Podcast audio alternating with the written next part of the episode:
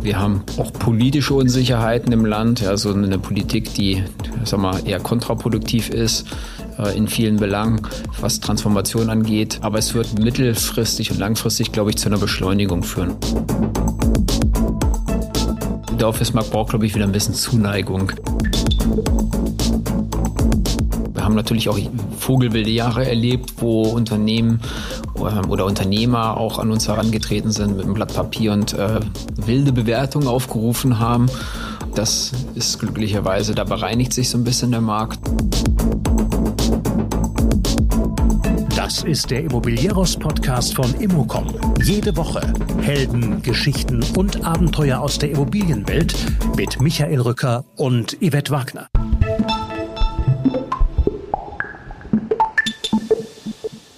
Wenn nicht in der Krise, wann dann? Diese Frage beantwortet Alexander Lackner von New World sehr klar. Denn er hat ein neues Unternehmen gegründet, die New World Investment Management. Die soll als Fondsvehikel institutionelles Geld für Serviced Apartments, Co-Living, Student Housing sowie Wohnkonzepte für Senioren einsammeln. Etwa 400 bis 500 Millionen. Natürlich widmet sich Alex aber auch weiterhin New World. Sein Unternehmen bezeichnet er als Brücke zwischen institutionellem Kapital und jungen Konzepten. Investiert hat er unter anderem in den Service-Apartment-Betreiber Steary, in das Co-Living-Konzept The Base, Lively, ein Konzept für selbstbestimmtes Wohnen im Alter. Ich spreche mit ihm zudem über Scaling Spaces, einen Flex-Office-Betreiber, der ebenfalls zum Portfolio von New World gehört. Also sehr viel junge Konzepte und Investments. Und es geht um die vorgewilden Jahre mit wilden Unternehmensbewertungen. Was New World mit dem Udo Lindenberg Museum in Gronau zu tun hat, einfach reinhören. Und bei der SOAP vorbeischauen, da ist Alex auch. Infos dazu in den Shownotes. Viel Spaß mit Alexander Lackner. Einen kurzen Moment noch. Klimaschutz, Digitalisierung und die Mobilitätswende sind die größten Herausforderungen der Immobilienwirtschaft. In diesem Kontext ist unser heutiger Werbepartner Ihr verlässlicher Begleiter. Die Leipziger Stadtwerke bieten mit ihrer 360-Grad-Perspektive die besten Lösungen für die vernetzten Energiewelten von morgen. Ob Sie Fragen zur Energienutzung Ihrer Immobilie haben, Interesse an erneuerbaren Energien zeigen oder Antworten zu Energiefragen benötigen. Die Leipziger Stadtwerke sind für Sie da, um Sie individuell und umfassend zu unterstützen. Erfahren Sie mehr über Ihren Gestalter der Energie- und Klimazukunft unter www.l.de slash Stadtwerke. Und jetzt mit ganz viel Energie hinein in den Podcast.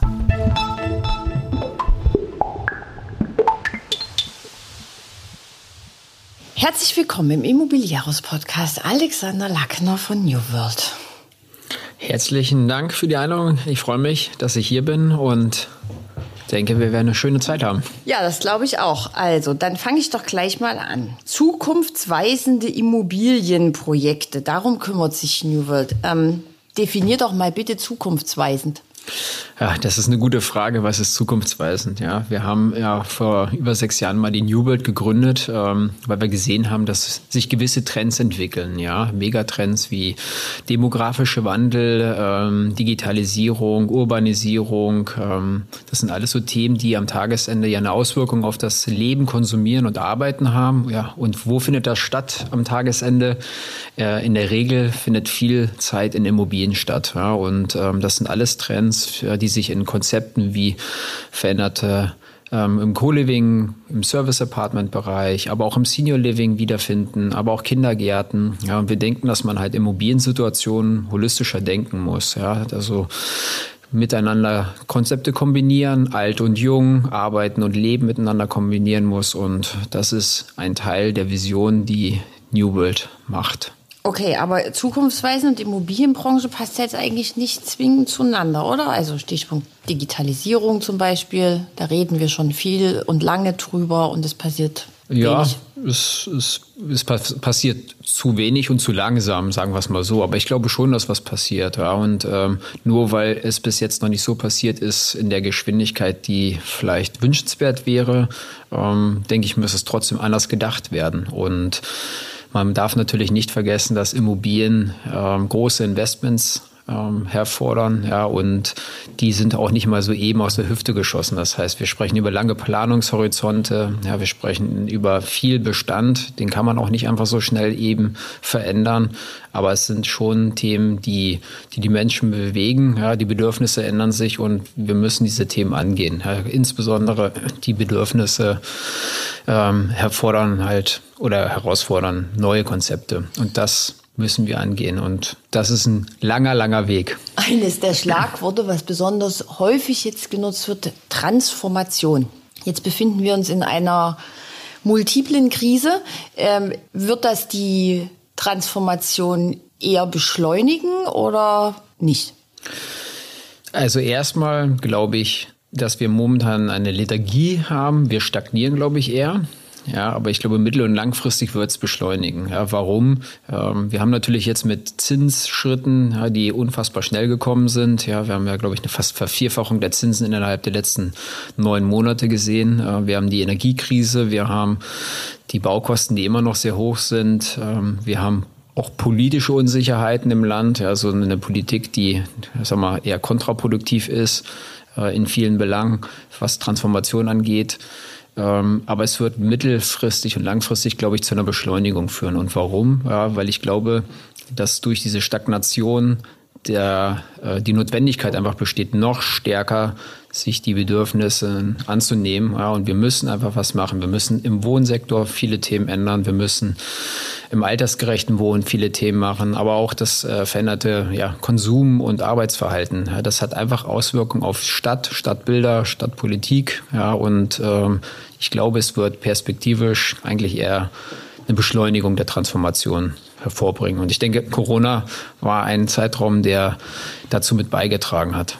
Aber du hast ja jetzt schon genannt, das sind ja so unfassbar viele Themenfelder, wenn man sich jetzt allein nur Wohnen anschaut. Ähm, das muss man jetzt hier nicht immer wiederholen, aber es gibt zu wenig Wohnen, die Regularien werden trotzdem immer mehr. Das passt ja irgendwie dann Du meinst, es macht einmal Knall und dann geht alles irgendwie? Das, das, das würde ich mir wünschen, dass es einmal Knall macht und dann geht alles, ja. Ähm, nee, momentan macht es ja noch nicht Knall, aber es ist, ähm, wir stehen, glaube ich, vorm Knall. Ja? Wir stehen halt auch vom gesellschaftlichen Druck, ja. Ähm, Flüchtlingskrise, vielleicht mal so als Stichwort, hat natürlich nochmal einen enormen Druck auf den Wohnungsmarkt gebracht und ähm, wir haben davor schon ja, deutlich unter den Erwartungen gebaut äh, im, im, im Immobilienbereich. Ja, es ist viel zu wenig Wohnraum äh, geschafft worden an neuen Themen. Und es wird dazu kommen, dass irgendwann ein Knall kommt. Und also ich hoffe, dass wir den richtigen Knall verhindern können, also als Branche, als Gesellschaft, ähm, aber auch mit der Politik gemeinsam, ähm, weil es, glaube ich, nicht förderlich ist, wenn es einen Knall gibt und wenn wir die gesellschaftlichen Verwerfungen hier haben. Ähm, aber es muss zu einer Veränderung kommen und äh, es sind alle angehalten, dass wir uns an den Tisch setzen und gucken, wie wir diese Probleme gelöst kriegen. Und die Probleme werden immer stärker. Mhm. Bevor wir jetzt in die einzelnen Themen und Assetklassen reingehen, äh, New World ist eine Schnittstelle zwischen institutionellem Kapital und Betreibern. Erklär mal ein bisschen, ähm, also was macht New World und vielleicht hast du auch noch ein paar Kennzahlen für uns. Ja, also im Prinzip ist die New World, haben wir sie mal gegründet, ähm, weil wir gesehen haben, ja, wir, wir, sagen selber, wir sind eine hybride Investmentplattform. Ja, was haben wir gesehen? Wir haben gesehen, dass sich diese Bedürfnisse, wie gesagt, des Nutzerverhaltens ändern und wir sehr, sehr viele gute junge Konzepte gesehen haben in diesem Bereich Co-Living, Service Apartment, Senior Living. Ähm, und was fehlte den Konzepten meistens? Ja, in, in denen fehlte oft der A, der Kapitalmarktzugang, B, der Zugang zu, zu Immobilien. Und ähm, dann haben wir so, wir sagen immer so ein bisschen Lost in Translation, ja. Ähm, die jungen Nutzungskonzepte sprechen in der Regel eine andere Sprache als institutionelle ja, Immobilieninvestoren. Ja, die einen sind sehr Excel-getrieben, Cashflow-getrieben und äh, gucken nur auf Renditen und die anderen sprechen in ganz anderen KPIs und Nutzungskonzepten, in Designaspekten. Und die Welten wollten wir zusammenführen. Ja, ähm, wir wollten im Prinzip eine, eine Brücke bauen, äh, den institutionellen Kapital zu erklären, wie funktionieren neue Nutzungskonzepte. Ja, was sind auch Bedürfnisse? Wie müssen die aussehen? Es bringt ja nichts, wenn man irgendwie eine Liegenschaft mit 400 einzelnen Mikroapartments baut, ähm, aber da keiner drin wohnen will. Also was braucht man noch an Gemeinschaftsflächen und Co. Und umgekehrt ähm, muss man halt auch einem jungen Nutzungskonzept erklären, dass vielleicht ein Immobilieninvestor vielleicht auch gerne eine Bürgschaft hätte. Wie wird die abgesichert? Wie kommt man an das Kapital daran? Wie kriegt man ein Produkt im Prinzip auch äh, so hin, dass es institutionelle Kunden kaufen können? Und, und diese Schnittstelle bietet New World. Und so haben wir angefangen, halt relativ früh in junge Betreiberkonzepte mit zu investieren als Gesellschafter. Seit wann gibt's New World? Seit sechseinhalb Jahren gibt es ah. New World. Ja, ich glaube, in der Außenwahrnehmung sind wir relativ aktiv seit drei Jahren, aber waren aber schon ja, vor sechseinhalb Jahren haben wir die Gesellschaft gegründet. Mhm. Okay.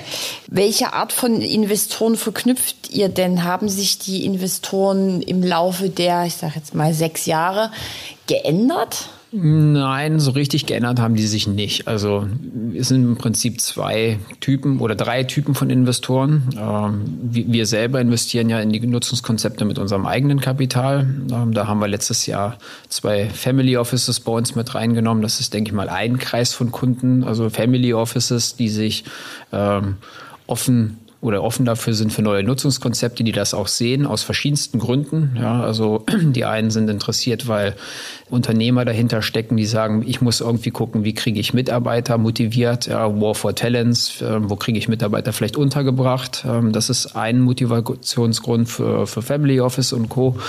Ähm, dann haben wir die institutionellen, die man, glaube ich, in zwei Gruppen unterscheiden kann. Das ist einmal das klassische institutionelle äh, Geld wie Versorgungskammern, die sich immer mehr öffnen aus verschiedensten Gründen. Einmal, weil es ein ganz klarer Megatrend ist. Ähm, das sind alles Nischenprodukte immer noch auf dem Gesamtmarkt gesehen, aber grundsätzlich sind es Megatrends, die weiterkommen, also Co-Living und äh, Und die nutzen die dann als, als Diversifizierung? Die oder? nutzen jetzt Diversifizierung, die nutzen die, um ähm, auch ESG-Themen mit reinzubringen. Ja, also ich glaube, man muss keinem erklären, dass der demografische Wandel weiter zunimmt, dass wir altersgerechte Wohnungen brauchen, ähm, dass wir weiter Kindergärten benötigen. Das ist natürlich auch ein Selling Point für institutionelle, in Anführungsstrichen, für ihre Produkte. Produktvielfalt.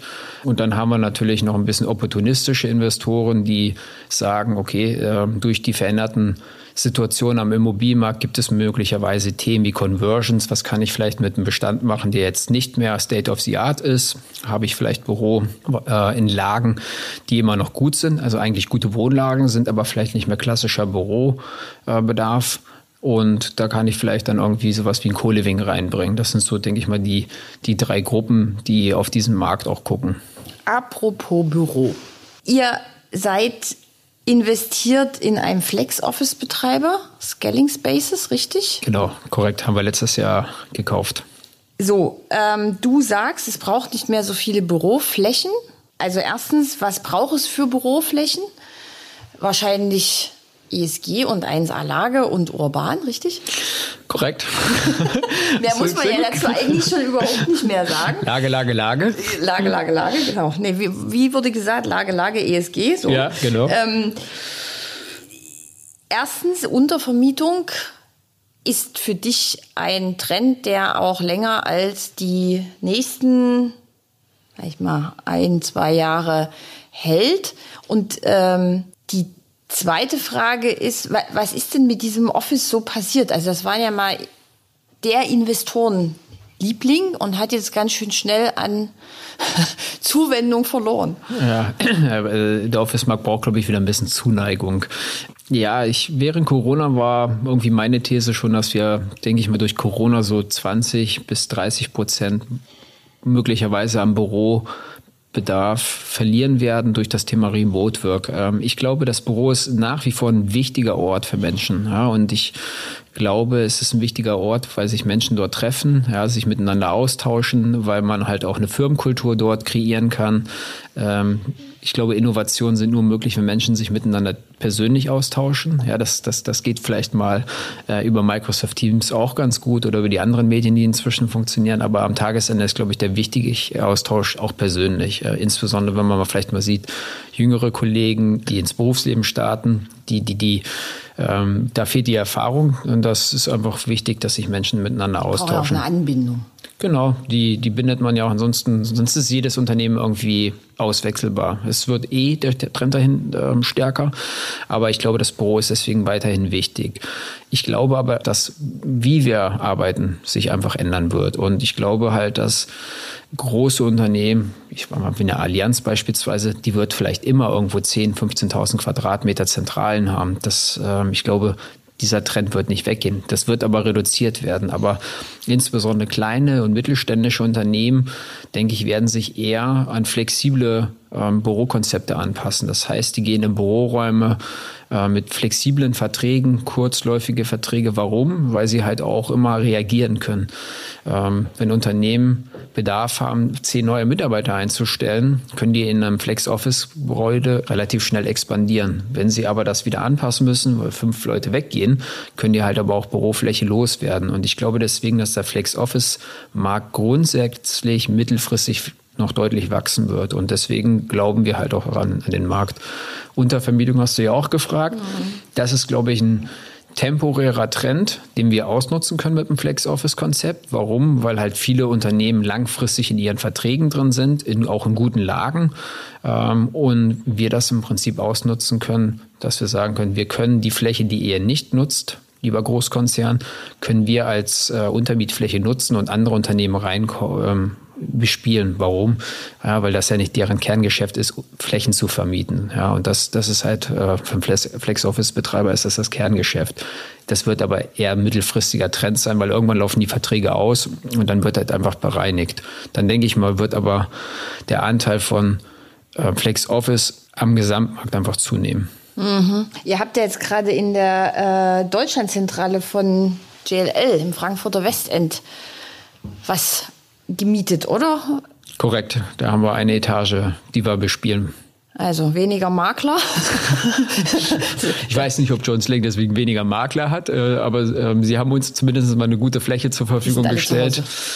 Ähm, ja, bei John Slang, ich glaube, das trifft auf alle Makler, Grundsätzlich haben sich einige Unternehmen natürlich jetzt auch mal gefragt, okay, wenn unsere Mitarbeiter unterwegs sind, was ja deren urordinäres Geschäft ist, dass sie unterwegs sind für, für Deals und Co., ähm, muss man sich natürlich fragen, brauche ich so viel Fläche, wenn die Mitarbeiter nicht da sind? Also wenn ich, keine Ahnung, 200 Mitarbeiter habe und von diesen 200 Mitarbeitern sowieso immer 30, 40 Prozent unterwegs sind, dann muss ich mir natürlich fragen, ist das eigentlich sinnvoll, so viele Arbeitsplätze vorzuhalten? Und die Raumkosten sind nach Personalkosten wahrscheinlich die größten Fixkosten mit dem Unternehmen. Und würden denn so ausgezogene Büroflächen ähm, eine Alternative sein zum Wohnen?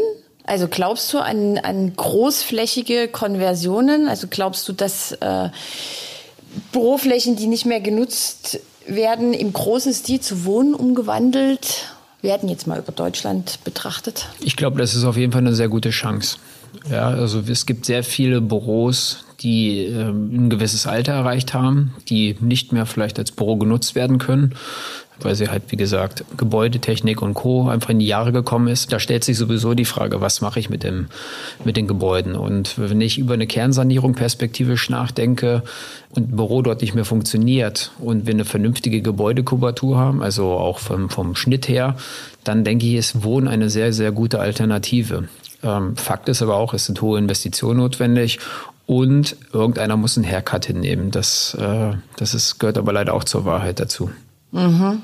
Wie siehst du das? Also jetzt reden ja alle über Innenstadt, alte Kaufhäuser, die leer stehen. Ist das für dich auch eine Alternative? Das ist ebenfalls eine Alternative. Kaufhäuser haben Allerdings immer noch die Spezifika, dass sie in der Regel ganz andere Raumtiefen haben. Also Warenhäuser und Co. Haben, reden wir über ganz andere Tiefen. Ähm, über große Fahrstühle haben sie immerhin. Große Fahrstühle, ja, schöne Lastenfahrstühle. Wir kriegen auf jeden Fall viel Essen und Getränke hoch. Ja, Rolltreppen, Rolltreppen gibt's auch. Ähm, da sprechen wir oft ähm, über Themen, ja, wir müssten, du musst einen Lichtkegel reinschneiden, ja, du musst ja gucken, dass eine ordentliche Belichtung drin ist. Oh. Das ist schon äh, deutlich herausfordernder als noch in einem Büroimmobil. Da hast du in einer vernünftigen Büroimmobilie noch natürlich eine ganz andere Versorgungsschicht und Co. Ähm, ich will nicht sagen, dass das leicht ist, aber es ist leichter als zumindest mal ein Kaufhaus. Aber Ähm, auch das, denke ich, muss einfach anders gedacht werden, weil es auch im Retail ähm, gibt es genug Flächen, die zurückfallen und ansonsten leer stehen. Und wir sprechen immer immer Emissionen, graue Emissionen. Ähm, da muss, glaube ich, die Wirtschaft, also die Immobilienwirtschaft zusammen mit Politik und Co. möglicherweise über Mittel nachdenken, wie man das beleben kann. Mhm. Ähm, wenn wir jetzt gerade über, über Kaufhäuser sprechen, kommt man ja ganz schnell. Es gibt ja schon ein paar Beispiele, das sind dann so Mixed-Use-Immobilien. Da kommen wir jetzt auf den nächsten Investmentbereich äh, von euch, nämlich Service Apartments. Ihr seid bei Base und Steery, richtig? Korrekt. Gehören in euer Portfolio. Ähm, wie sucht ihr eigentlich? Also erstens, wahrscheinlich würdet ihr noch weiter in Service Apartments, äh, Service Apartments investieren, nehme ich an. Würden wir ja. Okay.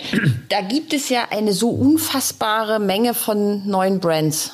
Ich gebe zu, ich habe ein bisschen den Überblick verloren. Ich bin ja regelmäßig mit Annette Gregorius dazu im Austausch. Aber es ist, es ist wirklich schwierig. Wie schaut ihr auf neue Konzepte? Wie habt ihr euch für die Konzepte entschieden? Das war ja so mit eurer ersten Investments, oder? Ja, das hat alles einen sehr, sehr stark empirischen Hintergrund. Nein, Spaß beiseite. äh, ja, äh, in der Tat waren wir, waren wir da ein bisschen opportunistisch getrieben. Äh, ich will nicht sagen, es ist ähm, alles von der Pike auf geplant gewesen. Ähm, das ist in der Tat, ähm, haben wir das erste Investment bei der Steri gemacht gehabt, ähm, wo wir einen sehr, sehr guten Eindruck vom Konzept hatten, von den beiden Gründern, die das vorgenommen haben. Wir haben gesehen, dass man eine Immobilienstory draus machen kann auch, ja, weil das Konzept halt in über 30, 40 Städte in Deutschland expandieren kann. Und das war für uns damals eine Grundscheiden, äh, Grundentscheidung, äh, warum wir das Investment gemacht haben. Ähnlich war das bei The Base, ähm, die ja stärker den Co-Living-Sektor bespielen, ähm, wo wir auch stärker das Thema Conversions im, im Hinterkopf hatten, also viel, viel stärker als bei der Stayri. Ähm, und die Entscheidungen waren ja äh, in der Tat ein bisschen opportunistischer.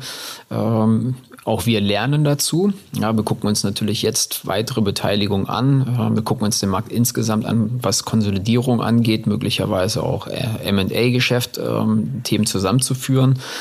Und da werden wir dann natürlich jetzt inzwischen halt auch ein bisschen dezidierter in den Untersuchungen, ja, was für ein Konzept ist wirklich ähm, replizierbar, ähm, sind Unternehmen gut aufgebaut, sind Marken wirklich vernünftig durchdacht. Ähm, wir haben natürlich auch vogelwilde Jahre erlebt, wo Unternehmen ähm, oder Unternehmer auch an uns herangetreten sind mit einem Blatt Papier und äh, wilde Bewertungen aufgerufen haben.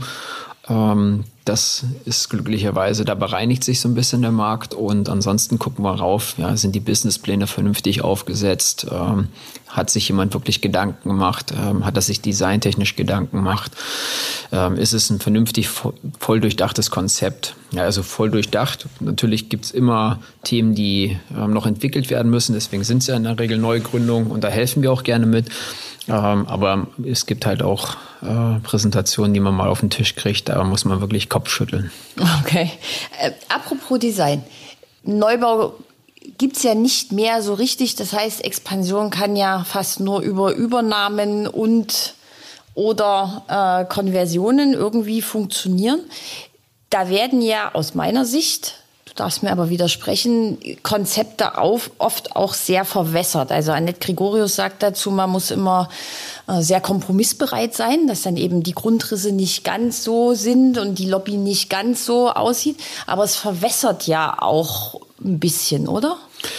Ja, das ist in der Tat so. Es ist, ich glaube, eine gewisse Flexibilität brauchen alle Konzepte. Und das finde ich auch ist in Ordnung. Ähm, aber man darf, glaube ich, nicht komplett verwässern. Also man muss für eine gewisse Produktschärfe irgendwie stehen. Ja, wenn ich auf einmal ähm, sage, ich habe irgendwie 250 Units und mache dann auf einmal 25 Units ähm, und ich möchte in eine bestimmte Lage immer reingehen und gehe dann nachher in ein Dorf mit 25.000 anstatt mit einer Metropole mit 1,5, dann finde ich das schwierig. Ja, und ähm, es gibt ja auch Marktteilnehmer, die alles aufgekauft haben, ähm, wo auch völlig unterschiedliche aus meiner Wahrnehmung zumindest Konzepte integriert sind, dann weiß ich nicht, ob das halt langfristig von Erfolg geprägt ist. Ich glaube, eine gewisse Produktschärfe brauchen die Produkte.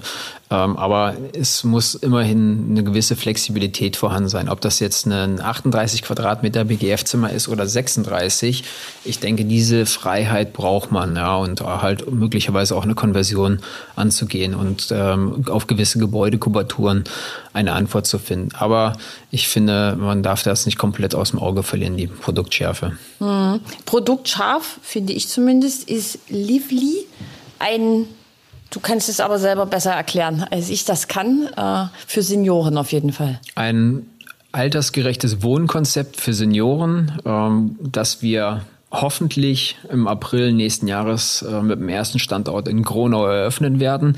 Wo ist Gronau? Gronau liegt an der holländischen Grenze, ähm, ist äh, gibt übrigens ein Udo Lindenberg Museum dort vor Ort, weil Udo Lindenberg Wunderbar. von da kommt, ja. Also wer äh, ein bisschen musikalisch interessiert ist und es gibt auch ein schönes äh, Gelände der ehemaligen Landesgartenschau in Gronau. Oh. Auch äh, das ist äh, hervorzuheben.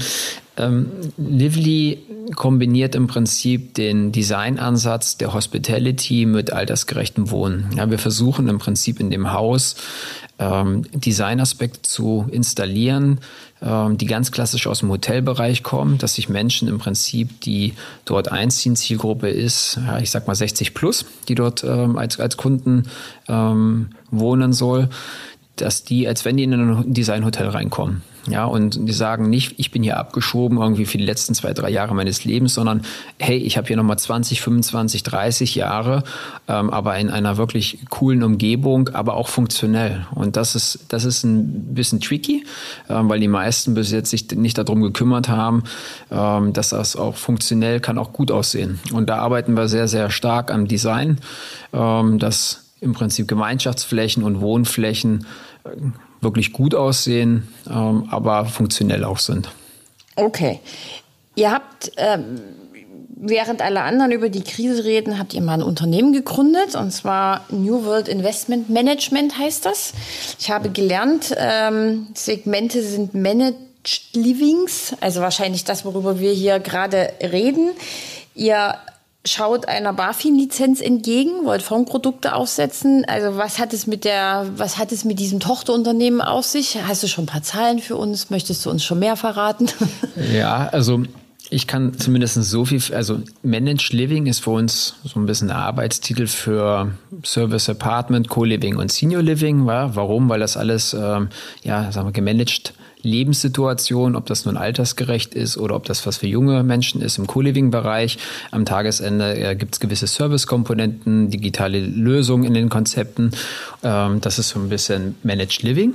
Ähm, und wir wollen im Prinzip einen langfristiges Fondsvehikel dort aufsetzen mit institutionellem Geld, also klassischen Versorgungskammern. Ähm, das, das, kann deutsches institutionelles Geld sein. Wir werden aber mit Sicherheit auch an äh, asiatisches und äh, möglicherweise auch an den Nahen Osten rangehen ähm, als Kapitalquellen, die langfristig diese neuen, ja, ich sage mal immer noch Nischenprodukte kaufen ähm, und langfristig halten wollen. Und ähm, ich denke, da gibt es einen großen Markt drin. Jetzt kann man fragen, macht das, macht das Sinn, in der größten Krise ever gefühlt irgendwie sowas aufzulegen?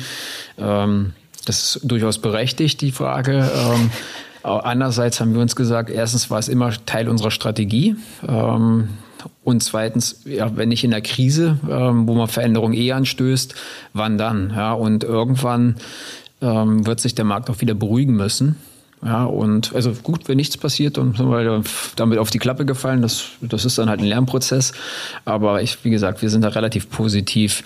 Und ja, was, was peilen wir an? Wir peilen im ersten Schritt irgendwie ein Fondsvolumen von ja, ungefähr Zielgröße 400, 500 Millionen an. Also das entspricht ungefähr Eigenkapital von ungefähr 200 Millionen, die wir einsammeln wollen. Und das Einsammeln wird vermutlich im ersten Quartal nächsten Jahres passieren. Gut, äh, Neubaubestand ist drin, 30, zwischen 10 und 30 Millionen Euro je Objekt, so stand es zu lesen. Ähm, in der jetzigen Situation läuft dein Mehrfach über oder meldet sich gar keiner oder habt ihr noch gar nicht angefangen? Wir, wir sind noch im, im, also dadurch, dass wir noch im Lizenzverfahren sind, ja, gibt es noch kein Pre-Marketing. Das ist auch äh, untersagt. Ja, also was wir natürlich machen ist, wir, wir hören mal rein, wie so die Sentiments sind. Ja, ähm, da ist momentan das zumindest immer Kapitalquellen sagen, Idee finden wir super, ähm, ist eine gute Idee, ähm, könnten wir uns perspektivisch auch gut vorstellen ähm, aber momentan fast alle handlungsfähig sind, äh, unfähig sind. Ja, warum? Weil sie ja noch eigene Themen in den Bestandsfonds momentan haben und ja momentan auch noch allokiertes Eigenkapital in anderen Fonds ist. Aber wir glauben schon, dass, dass äh, da Bewegung irgendwann reinkommen wird. Und wenn es nicht Mitte 24 ist, ist es halt irgendwie Anfang 25. Ja, also und, und uns persönlich läuft da die Zeit nicht weg. Also es wir, ist schon auf Langfristigkeit genau, auch bei euch selbst. Bei gedacht. uns total auf lang. Es ist ein ganz langfristiges Ziel. Es ist, soll auch nachher ein zehn Jahres äh, äh, Investment sein und da ist nichts auf Kurzfristigkeit. Und wenn wir zwölf Monate länger brauchen, brauchen wir halt zwölf Monate länger. Ähm, wir können natürlich die Marktgegebenheit nicht ändern. Ähm, aber wie gesagt, wir sind der festen Überzeugung, dass das die richtigen Produkte sind. Und ja, bis jetzt gibt es nicht so viele, die, ähm, oder mir fällt jetzt keiner ein, der das alles kombiniert in einem Fonds. Und wir glauben, dass das ein ganz smarter Weg sein könnte, äh, weil natürlich auch unterschiedliche Produkte in unterschiedlichen Zyklen mal auf den Markt kommen. Und ähm, da ist für uns offensichtlich, dass man sowas durchaus anpeilen könnte. Gut, und dann habt ihr noch, ähm, oder ihr seid Lead-Investor bei einem Unternehmen, wie auch immer das ausgesprochen wird, Aera. Era. Genau, das ist ein Longevity-Konzept. Das kombiniert so ein bisschen Health und also einmal ein digitales Health-Konzept mit einem physischen Health-Konzept. Ja, worum geht's da? Geht es im Prinzip sehr viel um auch Präventivmedizin, wo versucht wird, medizinische Errungenschaften, die auch aus dem Spitzensport kommen, ähm, was so ein bisschen Thema Biohacking und Co. angeht, ja, sehr früh in, in das Leben zu integrieren von Menschen. Also es kann im Kindesbein, also im besten Fall fängt es im Kindesbein an, dass man schon anfängt, Kinder, die, also jeder hat eine andere Genetik ähm, und jeder verträgt halt auch unterschiedliche Lebensmittel, dass man im Prinzip schon anfängt, in jungen Jahren zu gucken, was, was für Lebensmittel verträgt man, ähm, wie kann man sein Leben ausrichten und ähm, das zu übertragen. Und warum, was versucht man? In Deutschland ist viel Sick Care. Ja, das heißt, man geht eigentlich zum Arzt, wenn man krank ist. Und äh, mit Era Health wollen wir eigentlich versuchen, genau das zu vermeiden, zum Arzt zu gehen, wenn man krank ist, sondern so Präventivmedizin zu integrieren. Und da gibt's halt auch durchaus viele physische Anknüpfungspunkte. Ja, Das kann man in einem Büroalltag integrieren, ähm, ob man im Prinzip eine physische Anlaufstelle in einem Coworking-Platz hat, wo man perspektivisch kleine Units integriert, wo man eine medizinische Betreuung hat. Man muss nicht immer ein komplettes Ärzteteam vielleicht vor Ort haben, aber ähm, medizinische Angestellte, die halt gewisse Teste vornehmen, um genau zu sagen, was, was brauche ich im Prinzip, ja, um nicht krank zu werden, typische Volkskrankheiten zu vermeiden und, und, und. Das ist aber jetzt äh, euer erstes Investment in dem Bereich? Das ist unser erstes Thema im, im Bereich Health. Und das ist, ähm, das ist, wird auch eher natürlich ein Rand Produkt für uns, also Randthema sein, weil wir sind natürlich keine Health-Experten, ähm, aber man kann es gut in andere physische Konzepte in Immobilien mit integrieren. Und wir glauben, dass der Bereich Health einfach weiter wachsen wird ja, und dass das ein wichtiges Segment ist, ja, um halt einfach gesund zu leben. Ja, ich denke, gesund leben, das wollen wird wollen alle und es hat auch viele Vorteile. Ja. Also für Arbeitgeber, ja, dass, dass die Mitarbeiter vielleicht weniger ausfallen. Was kann ich damit machen, damit ähm, der Stresslevel vielleicht niedriger ist, wie kann ich im Prinzip entgegenwirken den, den Stresskomponenten, Dienstreisen und, und, und. Ja, und äh, da kann es ein kleines Puzzleteil sein, was dem entgegenwirkt. Mhm. Was für Dinge kannst du dir noch vorstellen? Gibt es noch irgendwas, wo, wo du oh. sagst, das passt jetzt so ganz gut? Also, weil ich ja. sehe schon, ihr versucht das ja alles miteinander zu verbinden. Genau, also Ideen und, und, und Visionen gibt es da viele. Ähm, also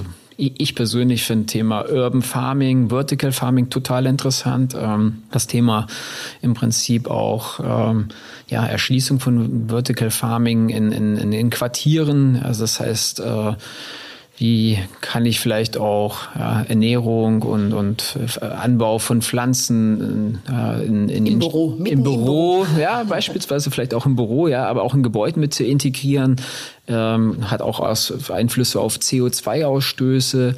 Äh, da gibt es, glaube ich, noch sehr, sehr viele äh, Möglichkeiten, perspektivisch sich zu verbessern. Äh, da sehen wir viele Trends und ansonsten sind wir wirklich sehr open-minded. Es gibt jetzt nichts, wo wir uns verschließen, aber da sind natürlich noch viele Sachen in den Kinderschuhen. Ja. Naja, dann, also jeder, der eine Idee hat, kann sich an Alexander Lackner wenden und seine Projekte präsentieren oder seine Ideen. Jeder ist herzlich willkommen. Ja, ich äh, versuche mir auch alles anzugucken. Ja, es gelingt mir manchmal besser, manchmal weniger, aber ähm, anhören und angucken tue ich mir relativ viel in der Tat. Und die Leute kommen auf dich zu oder guckst du auch? Also bist du das auch da überall unterwegs? Ja, in der, in der, in der Tat ähm, kommen sehr, sehr viele Leute auf uns zu. Ähm, werden wir oft aktiv angesprochen, was vielleicht ein ganz gutes Zeichen für uns ist, ja, dass wir eine gewisse, gewisse Marktwahrnehmung auch in den, in den Segmenten haben. Ähm, aber natürlich, wir gucken uns auch Sachen an. Wenn wir irgendwas interessant finden, äh, sprechen wir auch Leute aktiv an. Also das, das ist keine Einbahnstraße.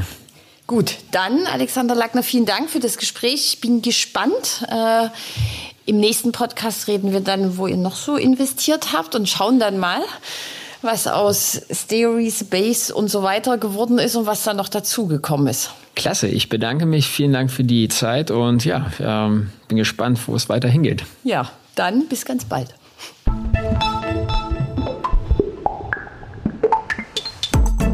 Das war der Immobilieros Podcast.